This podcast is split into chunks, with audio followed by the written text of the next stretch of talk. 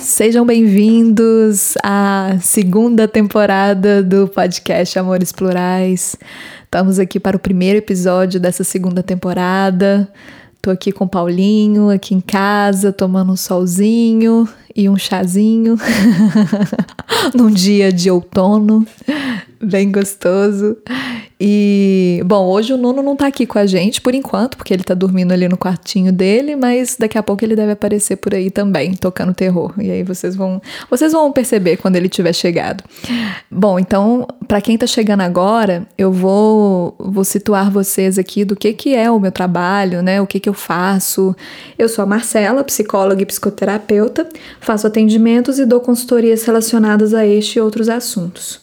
Comecei o Amores Plurais em 2018 18, mais ou menos, para poder falar sobre não monogamias consensuais, porque eu percebi que, que não tem né, muitos profissionais que falam sobre isso, que ainda existem muitos estigmas, e é um dos assuntos que eu vou levantar aqui no, no episódio de hoje, inclusive, que será sobre psicologia e não monogamia, porque é isso, né? A gente vive numa sociedade que ainda tem muito julgamento, muita muito julgamento pelas nossas escolhas e até pelas nossa, pelos nossos questionamentos, né? Nós às vezes ficamos até sem saber por onde começar, né? Por onde começar a pensar em outros tipos de relacionamento e até não só num relacionamento, mas numa estrutura em que a, em que a monogamia não esteja presente, né? Uma estrutura de sociedade.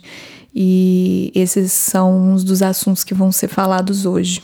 E, bom, eu levantei aqui, inclusive, para esse episódio, algumas, algumas pesquisas, algumas é, contribuições que já foram feitas até em, é, na academia mesmo, né? Algumas investigações que já foram feitas sobre não monogamia que eu achei interessante abordar, né, aqui com vocês. E aí eu vou falando algumas, algumas é, dessas pesquisas e, e falando um pouco de como eu percebo isso, né? E, e espero que vocês gostem.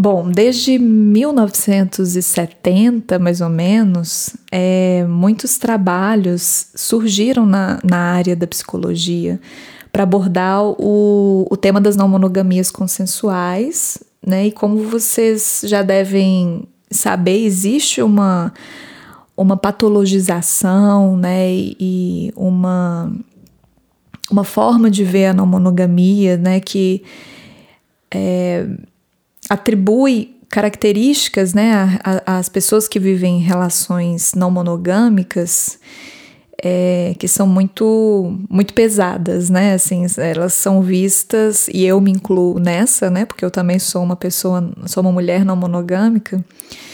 É, mas somos vistos como pessoas egoístas, né? Desonestas, irresponsáveis, é, promíscuas, fontes de doenças, né? E aí todo todo esse estigma, né, acaba desencorajando, inclusive, outras pessoas que querem viver as relações, né, de uma outra forma, porque porque é passado uma imagem nada positiva, né, disso.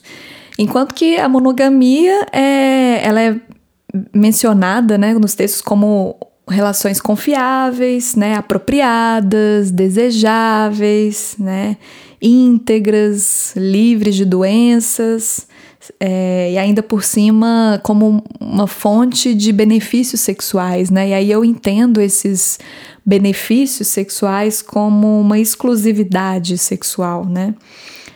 É, que é muito valorizada, né, nas, na, na monogamia. E, e, essas informações elas foram tiradas de pesquisas que foram feitas entre o ano de 2004 e 2014, mais ou menos, por vários psicólogos. E depois eu vou, vou colocar para vocês todas as referências que eu usei aqui para esse, esse episódio num post do Instagram, do Amores Plurais. mais para frente, outras pesquisas elas foram feitas para investigar o bem-estar psicológico e, e, a presença ou a ausência de distúrbios né, em pessoas não monogâmicas. Né, e nenhum resultado é, negativo foi encontrado.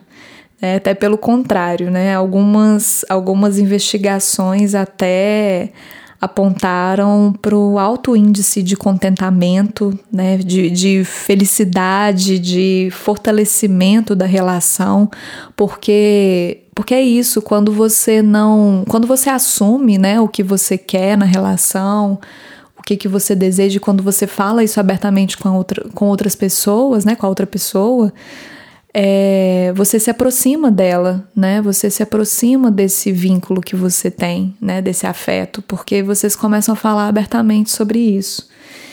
E foi uma das questões, né, levantadas nessas pesquisas, né? É, e algumas outras pesquisas, inclusive, não confirmaram aqueles benefícios todos que foram atribuídos à, à monogamia. Né? Falaram, inclusive, do, do aparecimento de disfunções sexuais e baixo desejo sexual das mulheres pelos seus parceiros em relações exclusivas a longo prazo. Essa última pesquisa ela foi feita em 2014. É...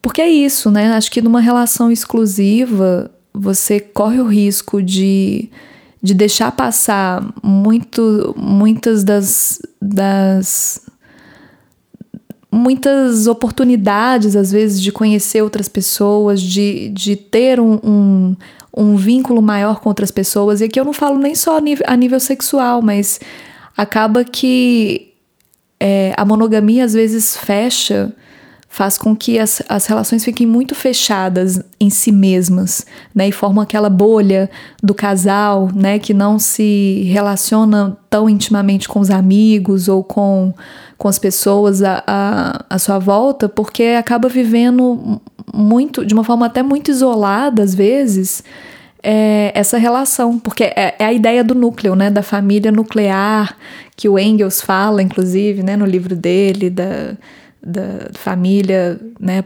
da propriedade da família. Ah, eu sempre, gente, eu desculpo, mas eu sempre confundo a ordem do nome desse livro. Mas depois eu coloco ele nas referências. Mas é, para além, é, para além desses resultados né, que eu falei, e talvez até como uma consequência dessas insatisfações a, a longo prazo na monogamia, né, tanto física quanto quanto emocional, outras pesquisas depois, né, no âmbito da psicologia feitas por volta de 2010, né, que foram até antes dessas primeiras, da, das que eu tinha falado antes, apontaram que o índice de adultério em casamentos gira em torno dos 70%, chegando a 90% a infidelidade masculina e a 75% a infidelidade feminina. Né? Ou seja, daí a gente pode pensar que que a fidelidade no casamento é mais um mito do que do que a realidade, né? É, a monogamia é a regra imposta socialmente. Agora, seguir mesmo essa norma já é outra coisa, né? E aí, por que continuar fazendo escondido, né? Por que, por que não falar abertamente sobre isso sem enganar as pessoas que a gente ama? Né? Claro que nem sempre é fácil, né? E pode ser que a outra pessoa não esteja nem disposta a isso, né? Mas aí é importante é, se implicar diante dessa escolha, né? É, é, se perguntar o que que, o que que realmente quer, né? E não simplesmente se esconder disso, porque em algum momento pode aparecer, né? Essa, essa questão e as pessoas envolvidas podem se machucar de alguma forma. E é isso, né? As pessoas elas experimentam a não monogamia de forma não consensual. Ou seja, né, daí a gente pode pensar que a fidelidade no casamento é mais um mito do que uma realidade, né? Porque a monogamia é a regra imposta socialmente, né? Agora, seguir mesmo essa norma já é, já é outra coisa. Né? E aí, por que continuar fazendo escondido, né? Por que não falar abertamente sobre isso sem enganar as pessoas que a gente ama. Claro que nem sempre é, é fácil, né? E pode ser que a outra pessoa não esteja disposta a isso quando a gente está falando de um casal. Mas aí é importante é, se implicar diante dessa escolha, né? É se perguntar o que que o que o que, que realmente quer, né? O que e, e não simplesmente se esconder disso, né? Porque de alguma forma é, porque de alguma, em algum momento pode aparecer, né? Essa situação e as pessoas envolvidas elas podem acabar se machucando.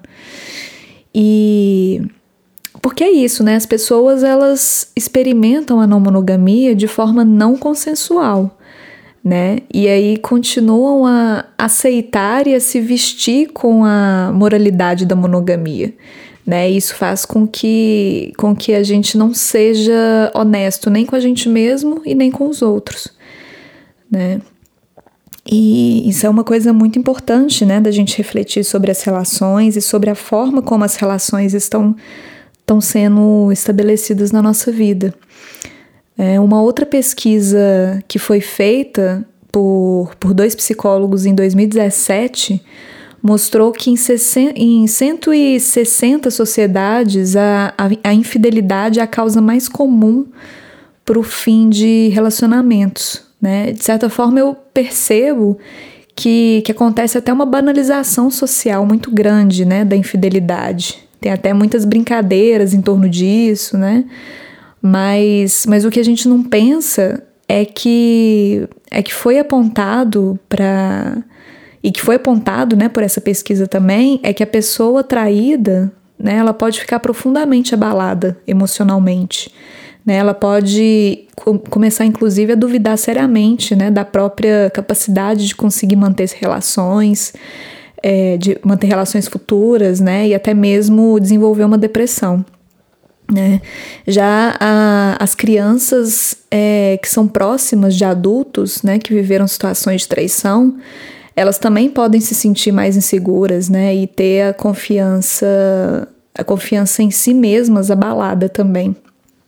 Né? Então, isso não é uma coisa é, à toa, né? Não é uma coisa que, que a gente que a gente deva colocar num lugar comum, né, que já tá, ah, não, porque todo mundo trai, porque todo mundo e aceitar isso como uma como uma coisa legal, né? Porque não é, né? Porque não é e aqui acho que não é nenhuma questão de julgamento de quem trai, né? Mas é é, é, se perguntar por que fazer isso, né? Se as relações podem ser feitas de uma outra forma, se isso pode ser comunicado, por que colocar isso por debaixo dos panos, né? Sendo que é, é, é, é normal a gente ter desejo por mais de uma pessoa. Nesses trabalhos, é, a, vis a visão de um casal como sendo como sendo a relação principal prevalece, né? Ou seja, é, a prática de não monogamia ainda é vista como uma hierarquia entre o casal e, e as outras pessoas com quem, é, com quem o casal se envolve. Né? Por exemplo, pensando numa pirâmide, né? o casal estaria lá no topo e as, e as outras relações lá embaixo, né? em outros lugares. E por mais que, por mais que haja um trabalho interno, né, para tentar desconstruir essa ideia, eu sei que ainda é, é muito forte essa noção de, de relação primária, né, porque é, é uma herança que a gente que a gente carrega da monogamia. Né, a gente a gente vai muito naquela ideia de que de que a gente precise de que nós precisamos ser especiais, né, nem que seja para uma pessoa só, né, das que nós relacion... de que a gente se relacione, né? Eu mesma me vejo tendo que desconstruir esses, esses pensamentos constantemente, né? Nós temos essa nós somos ensinados, né, a, a pensar de uma forma muito é, muito precária, né, das, das relações, né? Tipo, eu preciso é... Gente, o nono já tá aqui comigo, ele tá aqui agarradinho comigo. Vocês não escutaram ele porque ele acabou de acordar, tá acordando ainda, mas tá aqui no meu colo. É... Mas é, é, é difícil, né, fazer essa desconstrução do, da entidade casal, mas, mas é uma coisa importante da gente pensar, né? Porque, porque isso afeta muito também as nossas escolhas. É, vários, vários estudos falam sobre os casais não monogâmicos, né? E não sobre as pessoas não monogâmicas, né? É, é como se o amor romântico tivesse ali se adaptando, né? Nesse novo contexto da, da não monogamia, mas como uma nova roupa, sabe? E, e a nossa individualidade, ela é, foi e ainda é muito apagada em relações afetivos sexuais, né? Até mesmo o amor próprio, né? É apagado. A gente esquece de cuidar de nós mesmos em, na, nas nossas relações, né? Essa, essa imagem do, do casal e do casamento heteronormativo é muito forte, né? E ainda... E, e ainda é visto como uma coisa natural e inevitável na vida de uma pessoa, ou seja, tudo que foge desse modelo ainda é visto como, uma, como desviante da norma né, e do normal.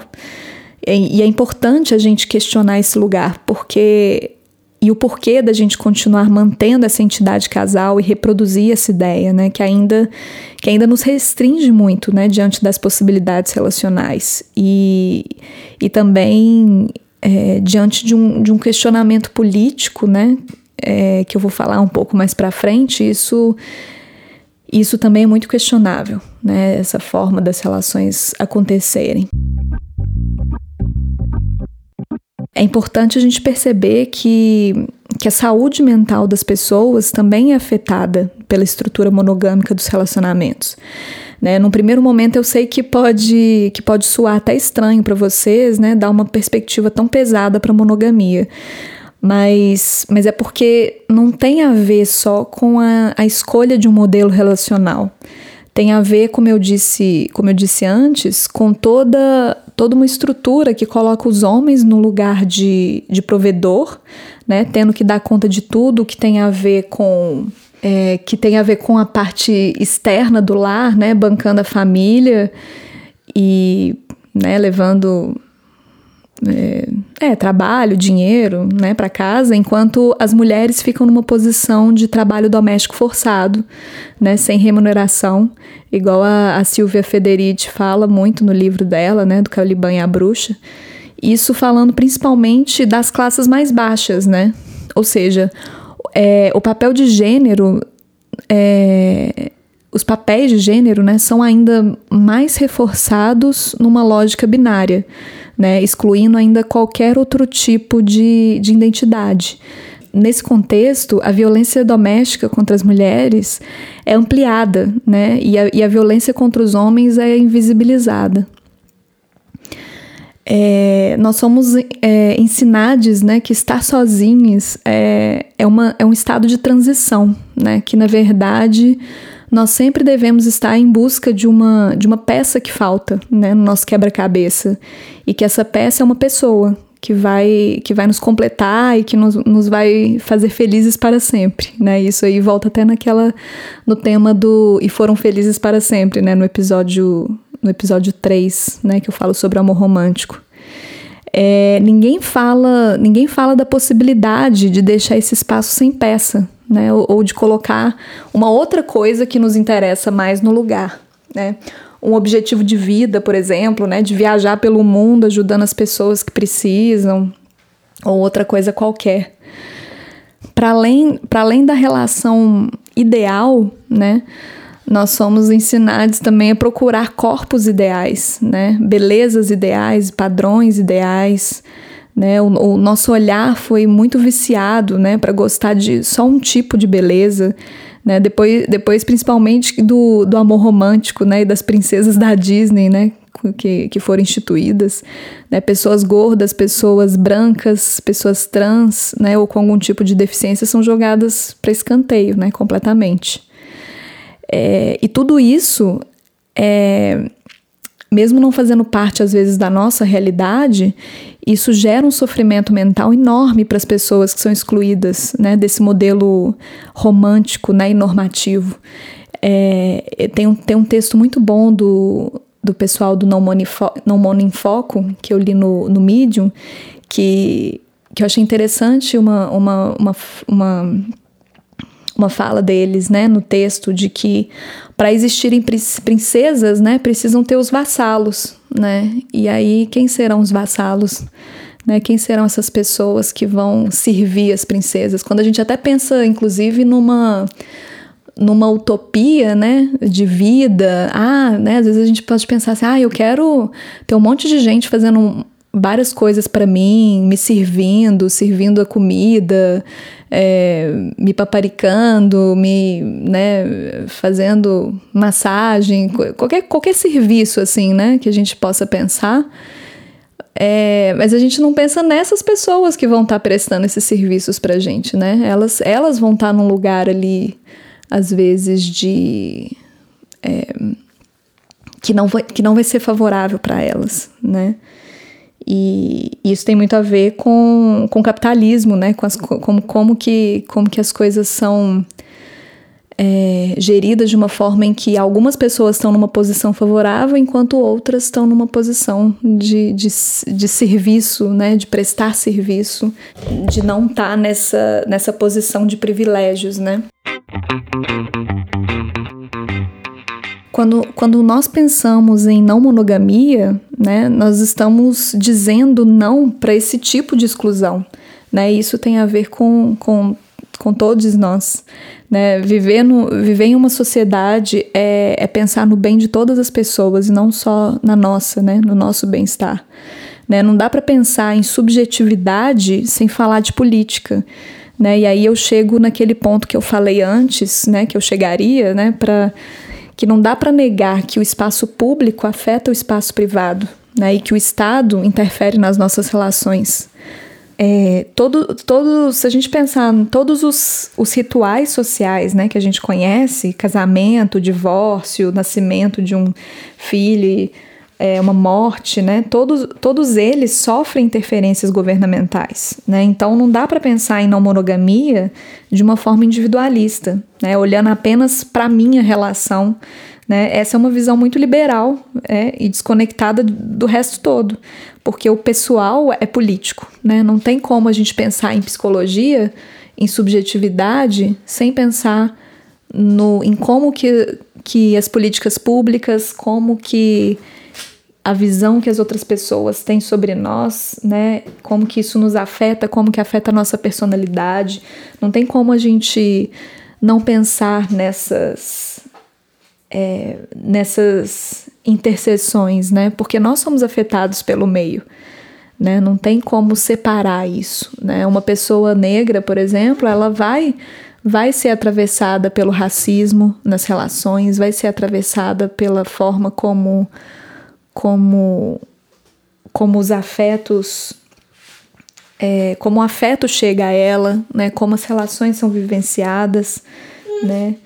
E assim como as pessoas brancas também, né, vão ter sempre os privilégios sociais, porque a gente está numa, numa sociedade em que a classe, em que o status, em que o dinheiro, né, tudo isso conta, né, para uma pessoa ser classificada como melhor ou pior.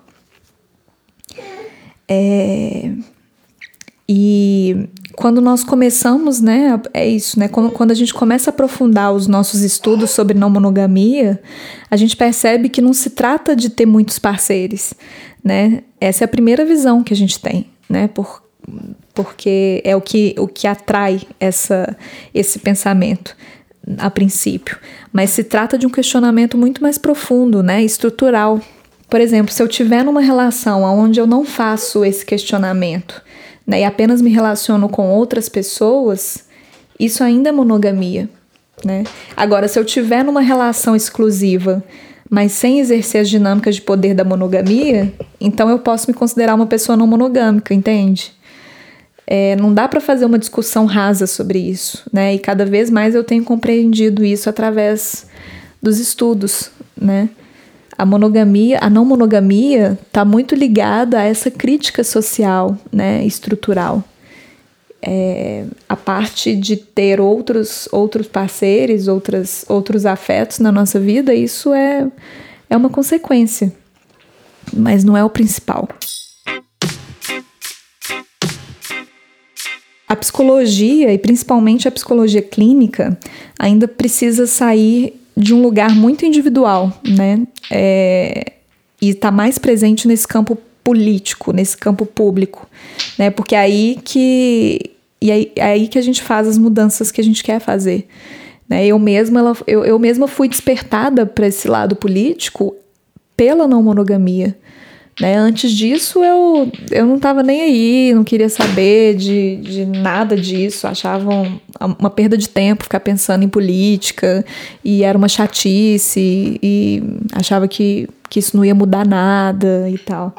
Mas depois que eu comecei a ver o tanto que as nossas relações são afetadas por, pela política e pelo, e por tudo isso, né, por toda essa questão social, eu vi que não tem como separar uma coisa da outra. E a gente precisa estar tá engajado politicamente para conseguir fazer transformações nesse nível. É claro que a gente pode é, trabalhar as nossas emoções, né, e que a nossa subjetividade importa, né, mas também é ver, ver essa subjetividade linkada com todo o resto né? Porque, porque senão vamos, senão a gente continua reproduzindo um modelo de relação que reprime a nossa autonomia, né? E, e, e que um contrato judicial controla e pune e recrimina o que a gente faz. Se nós não, não desafiamos essa norma, nós ficamos presos naquela ideia hippie da década de 70, né? E, e sustentamos a imagem de responsáveis, né? E de certa forma eu acho que acaba sendo isso mesmo, porque enquanto enquanto estamos vivendo a nossa a nossa vida e foda-se o resto das pessoas, né, que, que estão sendo excluídas, nós não, tamo, nós não estamos agindo com responsabilidade, né, mas só, só respondendo a um capricho imediato mesmo.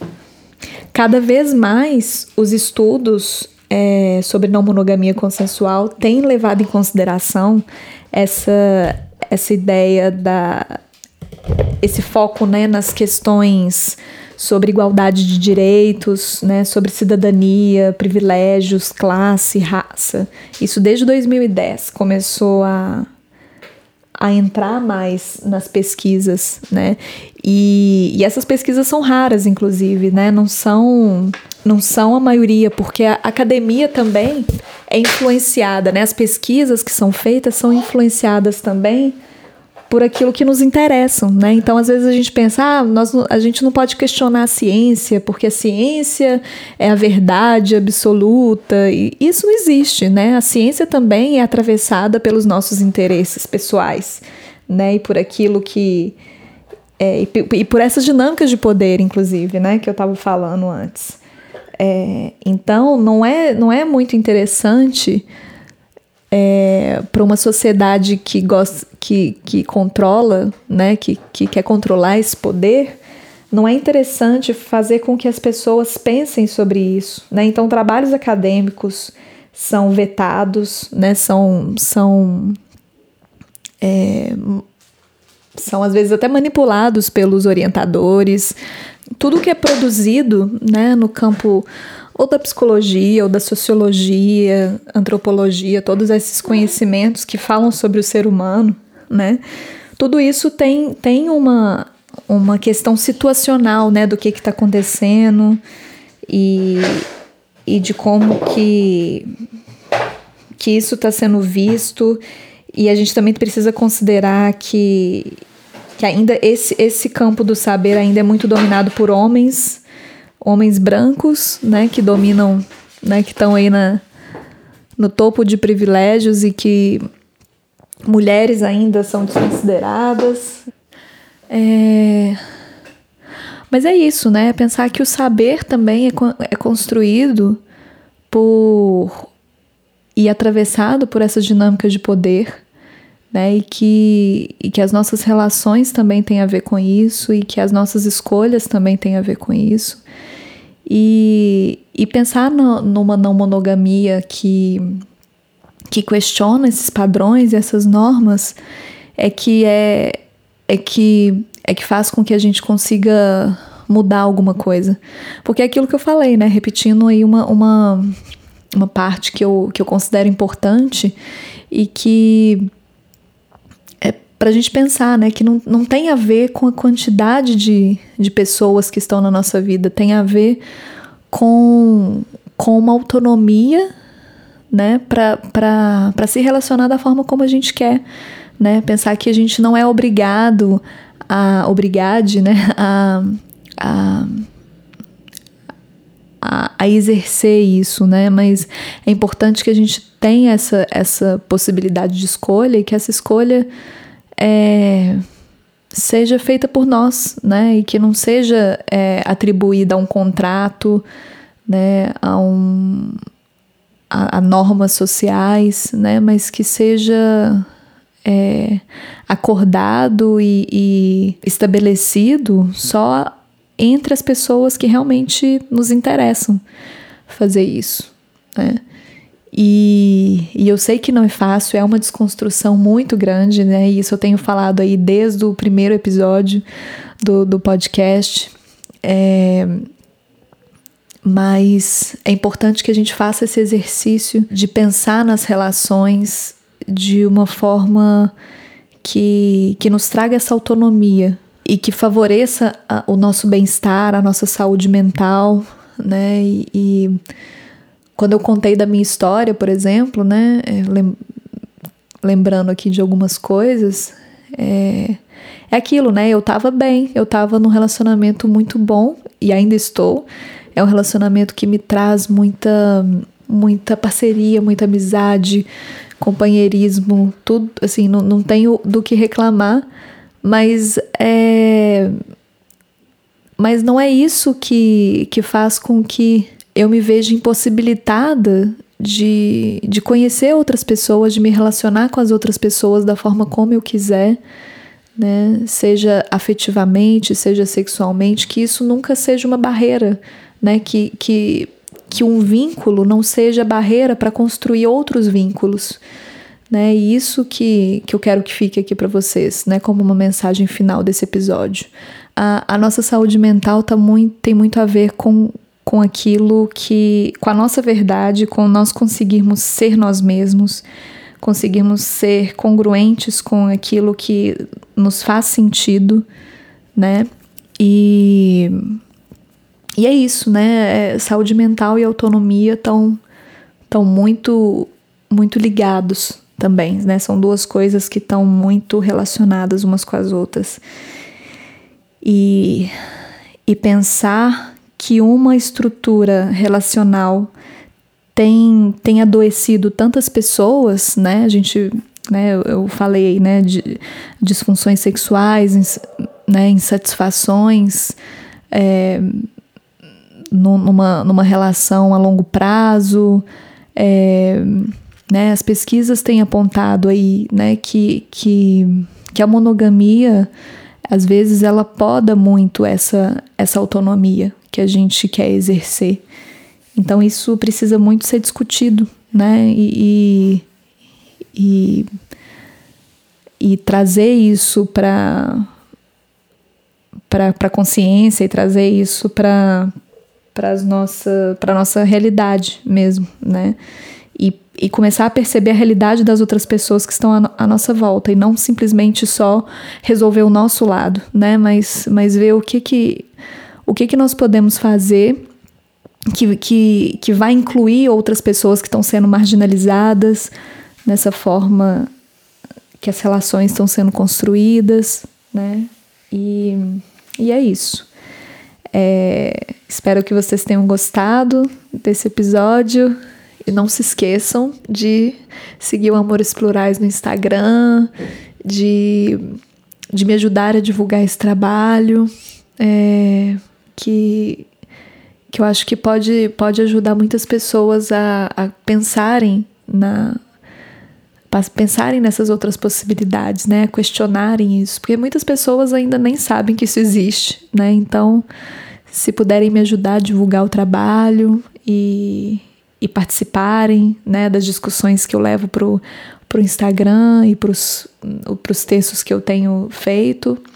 É, eu agradeço muito. É isso. Beijos.